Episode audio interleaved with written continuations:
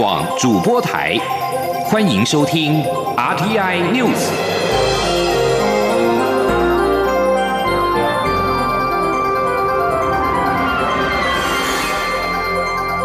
听众朋友您好，欢迎收听这节央广主播台提供给您的 RTI News，我是张顺祥。美国国务卿布林肯二十四号严厉抨击中国，表示中国胁迫行径威胁到集体的安全，并且跟欧洲联盟宣布，除了重新的启动关于中国议题的双边对话机制，也达成了共识，与中国关系除了合作，还包括了对抗。布林肯本周访问布鲁塞尔。二十四号在北大西洋公约组织演说的时候，言辞批评中国，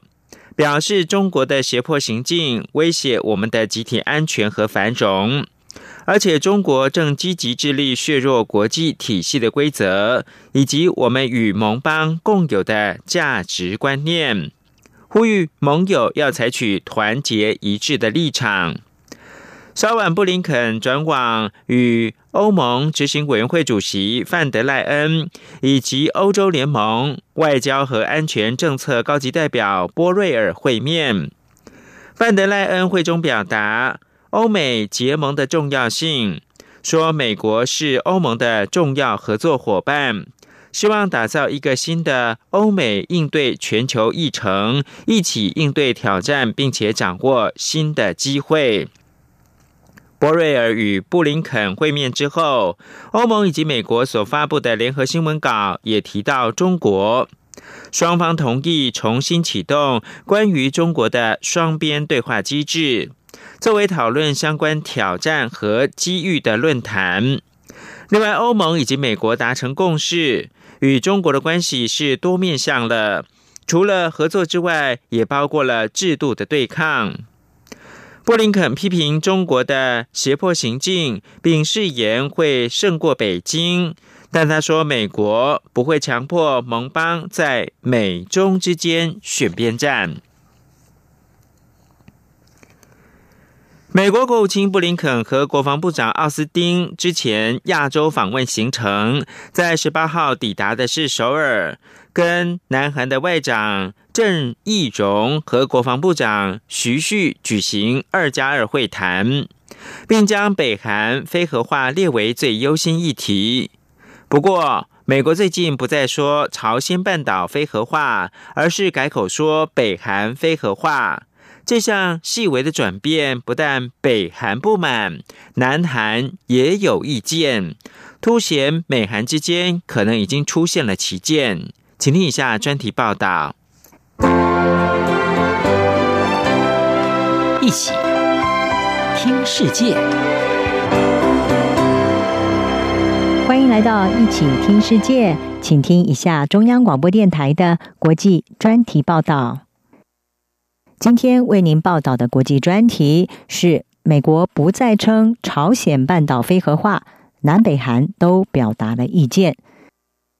在美国总统拜登上台之后，已经向北韩表达了部分善意，不过北韩迟迟没有回应。而这一次，美国国务卿布林肯还有国防部长奥斯汀，他们在这个月访问南韩的时候，将北韩核武是列为优先议题，也显示拜登政府对于北韩问题的重视。布林肯在受访的时候说，拜登政府将会在未来几个星期跟南韩、日本以及其他伙伴来密切的协商，希望能够共同的完成对北韩政策的审查。美国同时也认为，中国可以在说服北韩进行非核化方面扮演相当重要的角色。布林肯他说，美国的北韩政策目标清楚。将会致力于北韩非核化，减少北韩对美国以及对盟邦更广泛的威胁，同时要改善两韩所有人民的生活。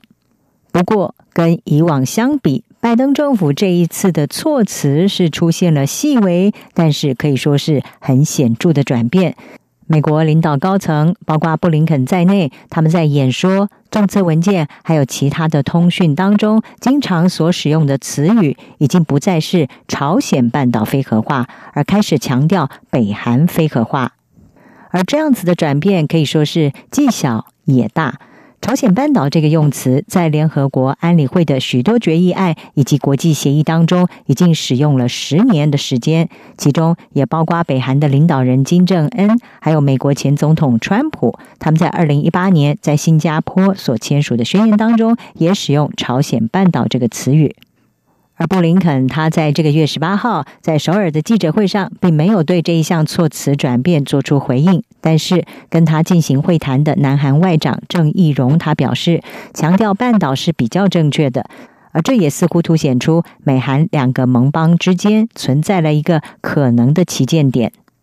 郑义荣他表示，这意味着我们在向北韩展示，南韩已经非核化，我们必须好好相处。如果我们可以说朝鲜半岛非核化，那么我们对说服北韩跟进会更有信心。至于南韩的国防部长徐旭，他在十七号的时候表示，盟邦已经重申朝鲜半岛非核化是共同目标。不过，北韩方面是表示，他们注意到了有一项支持外交努力的承诺，要达成北韩非核化。其实，美国改变措辞的做法并不常见。国防部长奥斯汀在这个月和布林肯访问首尔期间，是两种说法都有用到。但是，有专家以及西方外交人士是指出，这项新的强调应该是刻意的。而且会受到注意。在奥巴马总统时期，担任美国白宫副国家安全顾问的罗兹，他就在推特上写道：“在一项措辞会受到仔细解读的问题上，奥巴马时代已经成惯例的朝鲜半岛非核化这个说法，已经出现了显著的转变。”另外，美国麻省理工学院政治系教授，同时也是专攻北韩武器发展的教授纳兰，他表示。片面非核化的意涵对于平壤是行不通的，同时也不可能启动任何的谈判。纳兰他说，北韩非核化这个说法隐含了对北韩的片面义务，而这是北韩从没有同意过的事，而我们也就是美国也不曾同意。至于对非核化看法的冲突，北韩也发出了他的声音。北韩外务省的第一副相崔善基，他在十八号发表了声明，就抨击拜登政府有关完全非核化的说法是疯子的理论，必须要在恢复核子会谈之前撤销。而非核化的意义出现了冲突或者是模糊的看法，也代表了二零一九年以来陷入僵局的核子谈判将会变得更加复杂。在二零一八年，北韩将朝鲜半岛非核化定义为将所有核子威胁的要素从南北韩地区移除，同时也要从朝鲜半岛被设定为目标的周遭地区移除。而这个定义被解读为就是要美国从南韩撤军，同时也终结美国对首尔所提供的核子保护伞安全联盟。在此同时，华府方面则是坚持要完全可验证、不可逆转的拆除北韩核武，以及打造这些武器所必须的设施。不过，美国从来没有公开的表示，美国会以减少在南韩驻军来作为回报，同时也经常强调美国捍卫南韩的承诺。而针对美国措辞的转变，也有学者认为这不会有太大的影响。美国华府智库新美国安全中心的研究员金度妍他就说：“美国在有关非核化的这种措辞，只有在北韩当成是问题的时候，才会是个大问题。”金度妍他表示：“如果美国在公开评论和声明当中有关非核化的措辞，对于拜登政府和北韩之间进行任何有意义的会谈，形成了一项致命障碍，那么这对平壤来说不但是愚蠢。”更是错失了一次良机。以上专题由央广编译，黄启林撰稿，海青青播报。谢谢您的收听。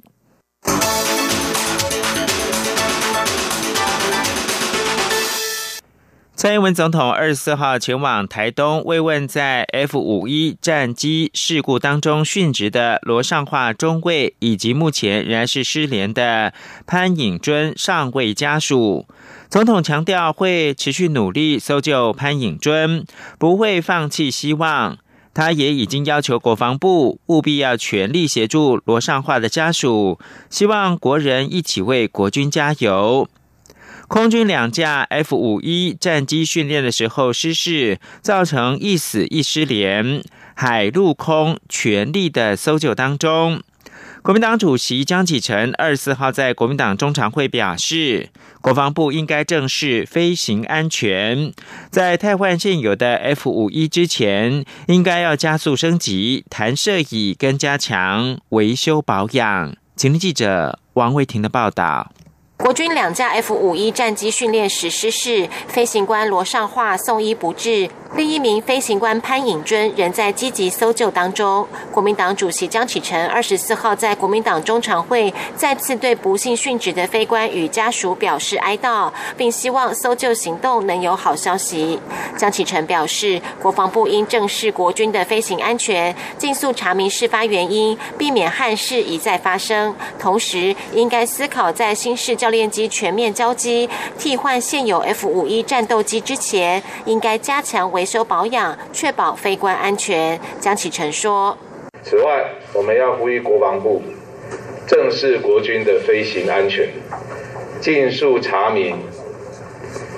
事发的原因，避免憾事一再的发生。同时，应该思考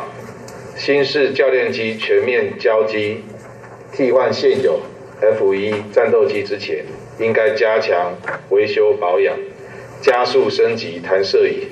江启臣也表示，这一两年共机持续侵扰台湾周边空域，使两岸相互仇视气氛升高。他要再次呼吁中国节制，停止不必要的军事活动，避免擦枪走火。两岸执政党更应该以对话代替喊话，用沟通降低军事对峙的风险。针对国民党提出的两项公投案，江启臣也表示，四月起将正式启动分区说明会，制作说帖，宣导公投理念。江启臣说，将透过一场又一场的说明会，确保基层支持者理解公投案的推动进度，更要尽力让所有的国人在今年八月二十八号支持国民党所提出的公投案。中央广播电台记者王维婷采访报道。我空军不到半年之内接二连三的折损四架战机，并导致两名飞官殉职，一名失联，一名到现在还在搜救当中。对此，立法委员洪孟凯二十四号在交通委员会质询的时候，要求国家运输安全调查委员会介入调查，以免憾事再度发生。运安会主委杨宏志则表示。只要社会有共识，立法委员也支持修法，运安会当然可以做出承诺。按照运输事故调查法，军机不属于运安会的执掌，但过去非安会时代跟国防部签过合作协议，只要发生军机的事故，都会尽专业立场协助。包括这两天利用雷达资料协助军方绘制轨迹图，只是 F 五是旧式的战机，没有黑盒子。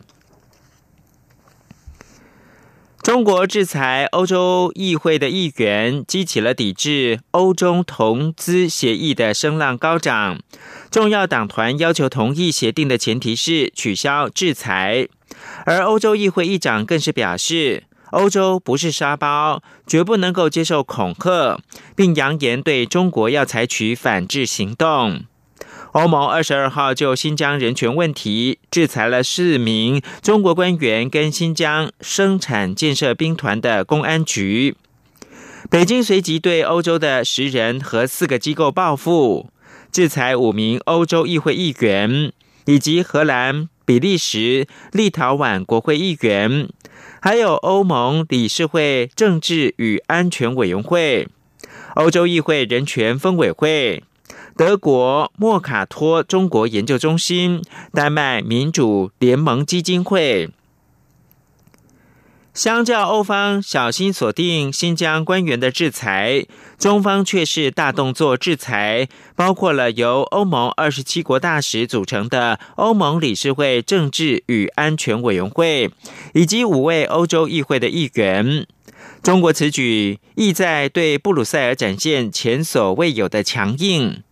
但中国加倍制裁的举动引发了欧洲议会的愤怒，反对欧洲投资协议的声浪高涨。社群媒体巨擘脸书公司二十四号表示，已经锁定一群中国的骇客。这群骇客利用脸书平台锁定住在海外的维吾尔人，并借恶意软体连接来感染目标对象的装置，以利监控。脸书表示，骇客锁定维权人士、记者和异议人士，而且主要是在中国遭受迫害、以穆斯林为主的维吾尔人。脸书表示，被锁定人士低于五百个。多半来自中国新疆，但现在主要是住在土耳其、哈萨克、美国、叙利亚、澳洲、加拿大等其他国家。脸书还表示，骇客行为绝大多数发生在脸书以外地方。骇客是利用脸书平台分享超连结，连到恶意的网站，而不是直接在平台上面分享恶意软体。根据脸书的说法。这个骇客团体利用脸书假账号，伪装成为记者、学生、人权倡议者或者是维吾尔人，借此与目标对象建立信任感，并欺骗他们点选恶意连结。脸书指出，骇客建立的恶意网站，使用跟热门的维吾尔跟土耳其新闻网站相似的网域。他们也入侵目标对象造访的合法网站。中央广播电台。是阳光，像台湾之光穿透世界之窗；是阳光，像神鹰翅膀环绕地球飞翔。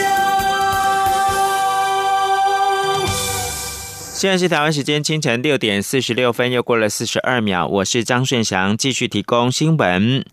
旱灾中央灾害应变中心二十四号召开第十次的工作汇报，会中考量到水情持续不佳，近期降雨仍然是不足的解除旱象，而且未来到四月降雨评估仍是正常偏少，因此指挥官也就是经济部长王美花亲自的拍板，四月六号开始。苗栗、台中的水情灯号转亮红灯，实施供水五天、停水两天的限水措施。台水公司表示，三月三十号开始会设置临时的供水站，准备载水点，规划送水车提供民众取水。至于新竹，则是受惠于。桃竹干管紧急海淡厂暂时不列入到红灯区。记者杨仁祥、谢嘉欣报道。旱灾中央灾害应变中心正式下令，苗栗、台中水情灯号四月六号起转亮红灯。这两县市供水系统包含北彰化部分地区，将分甲乙区实施公五停二限水，甲区停周二、周三，乙区停周四、周五，将冲击一百零六万用水户，预估可节水百分之十五。不过，部分地区应有地下水或是专管送水，如中科、后里科学园区，则可透过减压供水，达到相同效果。指挥官经济部长王美花说：“有一些区域哈，它是有呃，比如说它是取用地下水，好，或者有一些区域它是专管，比如说科学园区，好像这种区域呢，就用节水十五趴，而不用呃。”停工就不用停工哈，按那它的呃减工的部分呢，就是一样是要减到十五趴这样的减法哈。另外。应变中心也拍板，苗栗、台中红灯区域工业用水每月千度的大户，要从四月一号起，先将节水率由现行百分之十一提升至百分之十三，直到六号实施公五停二限水。王美花强调，不会冲击到产业营运。经济部脸书也指出，苗栗、台中若在五月底前分次累积三百毫米的雨量，即可解除红灯。至于新竹为何免亮红灯，王美花透露是因为两大秘密武器：王美花说。新竹有两个，一个就是桃竹干管嘛，哈，另外就是新竹也有一个紧急的海淡，好，每天也有一点三万吨，那这个确实是可以延长啊新竹保一保二水库的这样的一个寿命。我坦白讲，哈，让它的呃下降的幅度减少，好，下降幅度减少，那这样就可以呃比较持续性的来供应了，哈。应变中心也宣布，高频溪流量已低于每秒四点八吨，四。月一号起，高雄水情灯号也将转亮一阶限水的橙灯。中央广播电台记者杨仁祥、谢嘉欣采访报道。政治焦点：国民党中常会二十四号通过邀请中广董事长赵少康到中常会专题演讲。赵少康表示，国民党有很多要新格之处，他们要找我去，我就去，而且希望沟通过程全部公开。开大门走大路，不要搞小动作。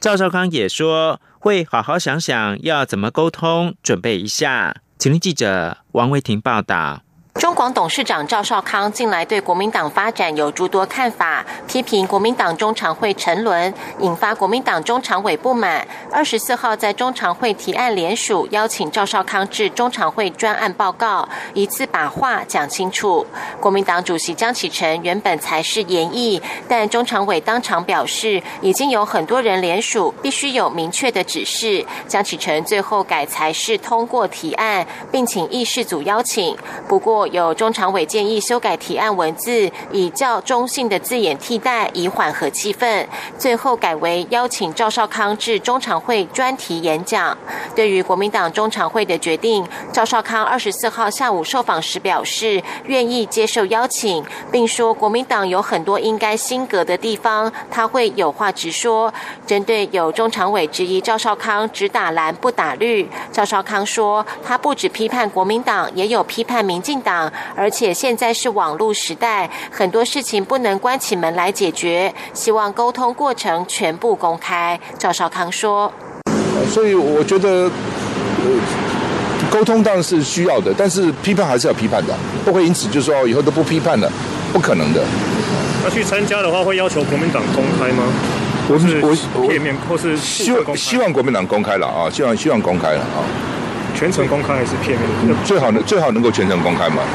被问到是否担心到时候沟通气氛很差，赵少康表示尚未收到邀请，他会好好准备沟通，该讲的都会讲，并不会因为态度怎么样而改变。中央广播电台记者王威婷采访报道。国民党主席七月将改选，根据规定，党员需缴清四年党费才具有投票权，缴费期限到三月三十一号为止。多位中常委二十四号在国民党中常会上面反映，由于缴费期限急迫，希望党中央能够延期。不过，主席江启臣回应，延后缴交。期限姿势体大，必须要修改规则，请主发会持续向党员宣导，需在期限内缴纳完毕。而在民进党方面，两年一度的党职改选将在明年的五月登场，而现行党员选举权以及被选举权的入党两年的限制规定，是不是会下修，再次引发讨论。为此，兼任党主席的蔡英文总统二十四号在中执会上面才是，民进党党职选举资格是否由入党两年下修为一年，授权中常会来讨论决定。记者刘玉秋的报道。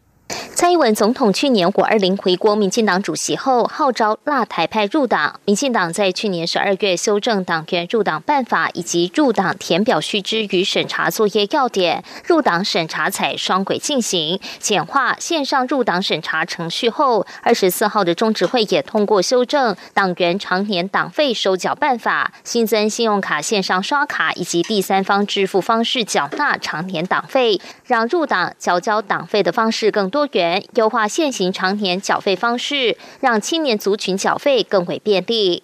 另外，民进党两年一次的党职改选将在明年五月登场，党职人员选举资格是否放宽，再度引发讨论。民进党发言人周江杰指出，中执会上也通过入党年龄的讨论案，将授权中常会决定，并针对党员加入本党连续满两年，是否改为一年。此具选举权、被选举权事宜讨论案，中指会决议授权。中常会讨论决定。民进党去年十二月时，为了解决台北市党部主委选举争议，曾讨论修正党职人员选举办法，将民进党党职选举的选举权以及被选举权门槛，从现行入党两年下修到一年。此修正案还被外界解读是替入党未满两年的民进党智库副执行长胡一农参选北市党部主委解套的胡一农条款，但因党内有异议，最后通过的方案并未调。整现行入党连续满两年的规定，而是针对党主席及县市党部主委选举设下但书，明定如有重大情势且经中指会同意，得放宽选举人的入党期限。但下修入党年限的提案，二十四号在中指会上再度掀起讨论。据了解，有中指会反映，若要赶上明年五月党职改选，让二零二零年后蔡总统号召的年轻新进党员能够行使投票权。权力就得赶在今年五月前修改内规。若由三个月才召开一次的中执会来讨论，时辰上可能会来不及。为此，兼任党主席的蔡总统因此才是此案授权中常会讨论决定。中央广播电台记者刘秋采访报道。最低工资法草案仍在行政院审查。劳资双方对于应参采以及得参采指标尚未获得共识。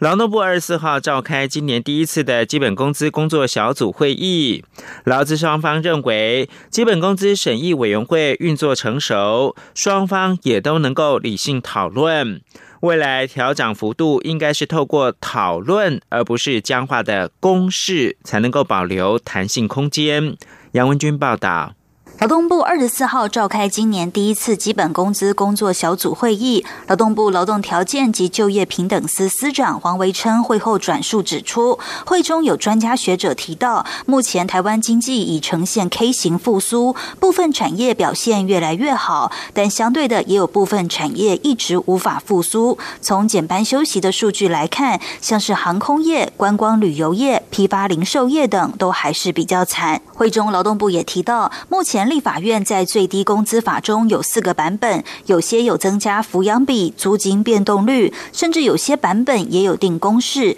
另外，主计总处今年新增生产者物价指数 PPI，或许也能当成参采指标之一。不过，与会的劳资委员多认为，各种参采指标都可以参采，没有先后。比较有共识的只有 CPI 消费者物价指数，且多位委员认为，基本工资审议委员会运作成熟，双方也都能理性讨论，未来调整幅度应该透过讨论，而非用僵化的公式，比较有弹性。甚至有委员认为，不急于在此时推动最低工资法。黄维琛说：“也担心说，如果当。”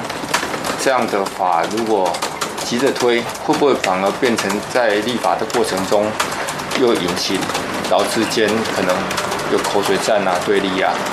啊，这些东西可能也会跑出来，也有委员是担心的。那这个担心其实也不是只有资方委员，劳方委员也有提到。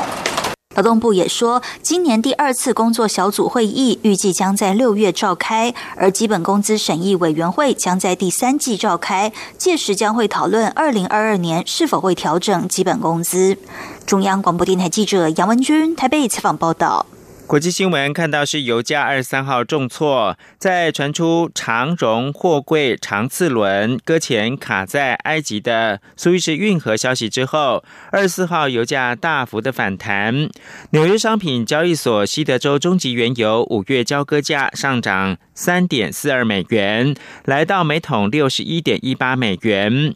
伦敦北海布伦特原油五月交割价上涨了三点六二美元，来到每桶六十四点四一美元。而在美股的表现方面，延续前一天交易的跌势，道琼工业指数小跌三点。收在三万两千四百二十点，标准普尔五百指数下滑二十一点，收在三千八百八十九点。科技类股为中心的纳斯达克指数跌了两百六十五点，收在一万两千九百六十一点。以上新闻由张顺祥编辑播报。